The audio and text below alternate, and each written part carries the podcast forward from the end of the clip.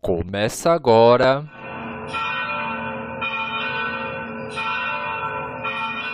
Conhecendo o Padre Eustáquio.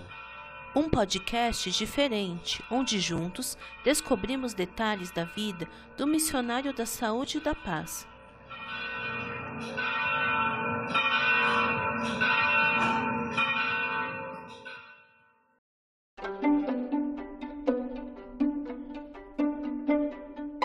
Olá, queridos ouvintes!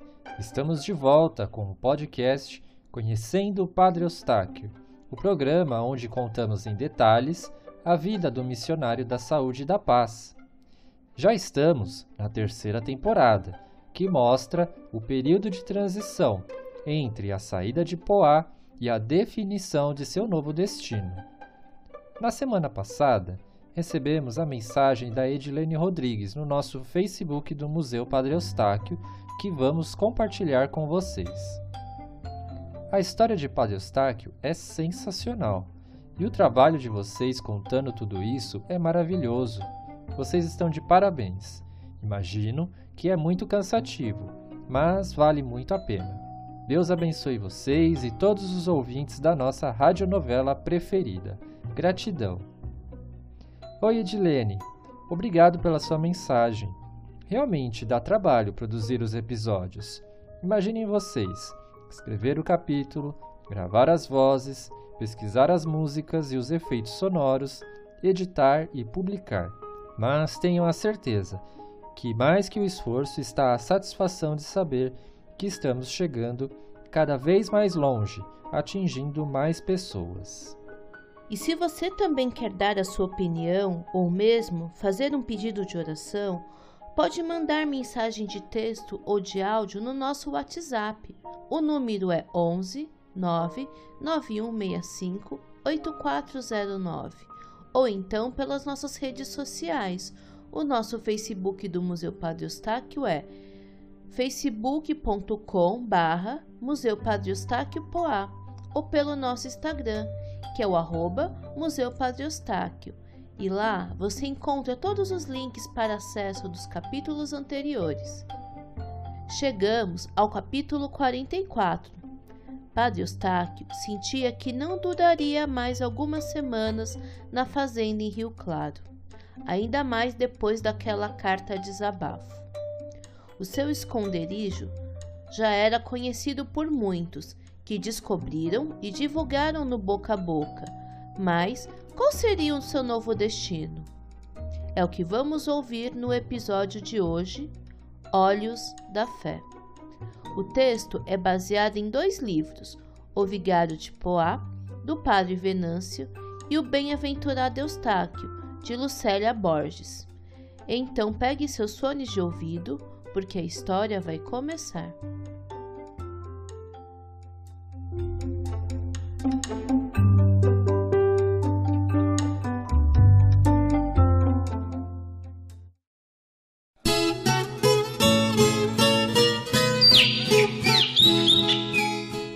Linneu, chefe da fazenda São José, achou que a situação de Padre Eustáquio ia se tornando perigosa.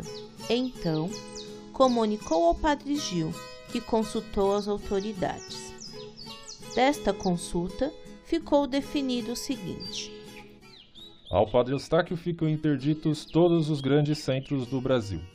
Ele pode habitar em uma das casas no interior, sob as seguintes ordens: 1. Um, viver como qualquer outro religioso e evitar tudo o que pudesse chamar a atenção sobre sua pessoa. 2. Não viajar por enquanto. 3. Somente atender o confessionário sem bezer águas, nem distribuir bentinhos. 4. Não corresponder sobre doenças ou curas. 5. Negar tudo, mesmo que as pessoas doentes viessem de longe, estivessem muito doentes ou insistissem muito. Ao meu ver, pode Vossa Reverendíssima, observadas estas condições, depois de certo tempo, ser nomeado vigário em algum lugar.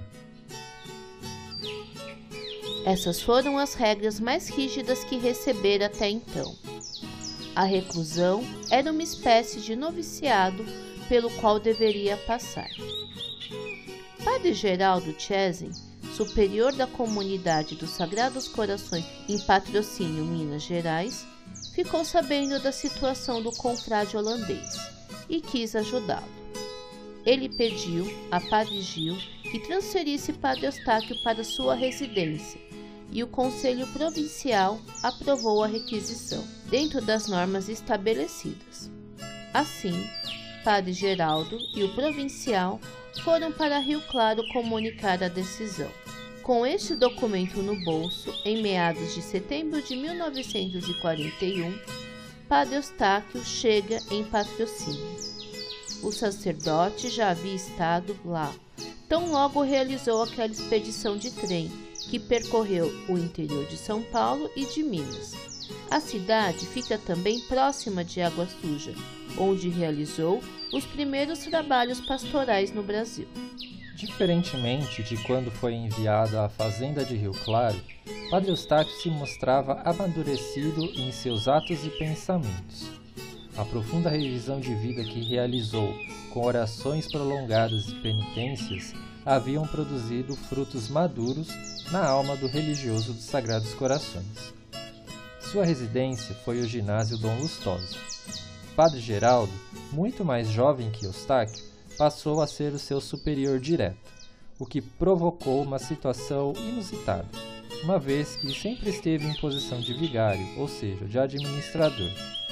Sua missão designada pelo seu superior foi a Capela de Santa Luzia, para que ali recebesse seus penitentes em confissões.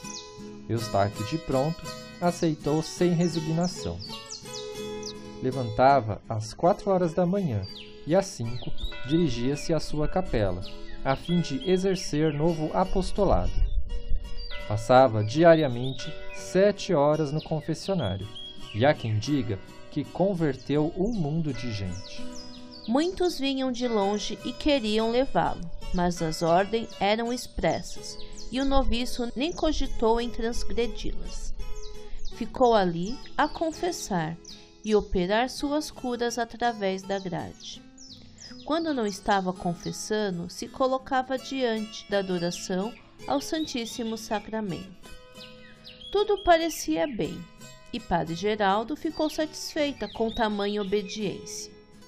Certo dia, Dona Maria de Carvalho, a Dona Marieta, soube que Padre Eustáquio estava em patrocínio e viajou da cidade de Coromandel a fim de conhecê-lo e buscar alívio para as dores do coração. Em outubro de 1941, Dona Marieta, perguntando aqui e ali, soube que era na capela de Santa Luzia que atendia o padre de tão famosa santidade. Sua presença infunda respeito e uma atmosfera sobrenatural que jamais encontrei em outro sacerdote.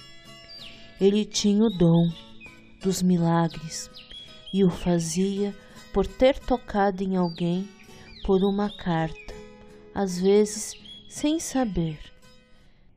Durante uma breve conversa que tiveram, Padre Eustáquio disse: Filha, meu desejo era poder atender a todos que me procuram e acudir a todos os que sofrem, fazer bem às almas.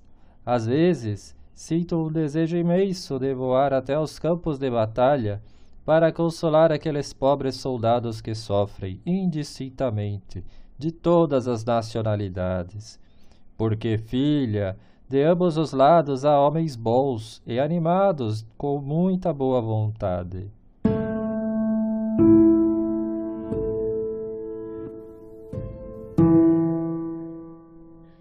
Meses mais tarde, o estado de Dona Marieta se agravou e, ainda de cama, lembrou de pedir a uma amiga que fosse ao encontro de Frei Eustáquio e pedisse que lhe enviasse uma bênção. E assim ela fez. Foi até Patrocínio e pediu pessoalmente a Padre Eustáquio, que respondeu prontamente, manifestando grande pesar de não podê-la visitá-la pessoalmente e abençoar a enferma.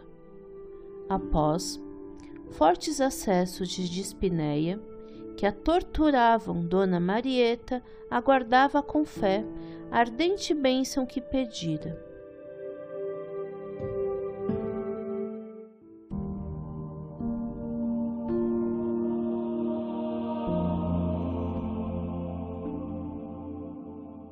Foi quando olhou atentamente para um copo com água que estava entre duas garrafinhas na mesinha do quarto.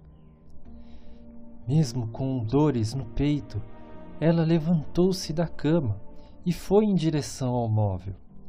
Foi aí que olhou bem para a água do copo e viu, projetado ali com extrema nitidez, a silhueta perfeita de um frade em pé, com a cabeça meio pendida, caindo-lhe das vestes cremes o cordão característico de certas ordens religiosas. As garrafinhas representavam duas velas acesas. Dona Marieta, surpreendida pela visão, chamou a filha de 17 anos que estava no terreiro da casa. E a menina veio, correndo, e ainda pôde assistir à mesma figura por cerca de meia hora. Outras pessoas da casa chegaram imediatamente. No quarto em que estava repleto, apenas mãe e filha puderam verificar a extraordinária cena. Eram cinco horas da tarde. Dona Marieta pôs-se a gritar, chorando. Padre Eustáquio! Cura-me, Padre Eustáquio!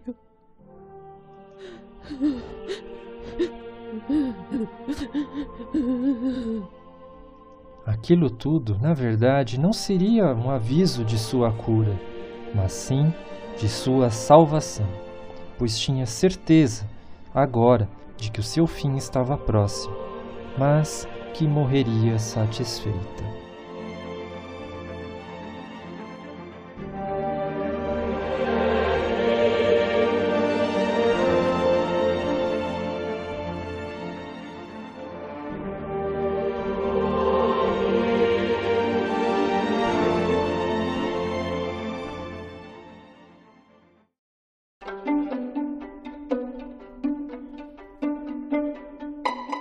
Gente, o que dizer depois de ouvir essa história? Tamanha fé que Dona Marieta tinha em Deus e em Padre Eustáquio, que parece que ela já sabia que estava verdadeiramente liberta de todo o mal que lhe afligia. Por hoje é só. Até a próxima semana.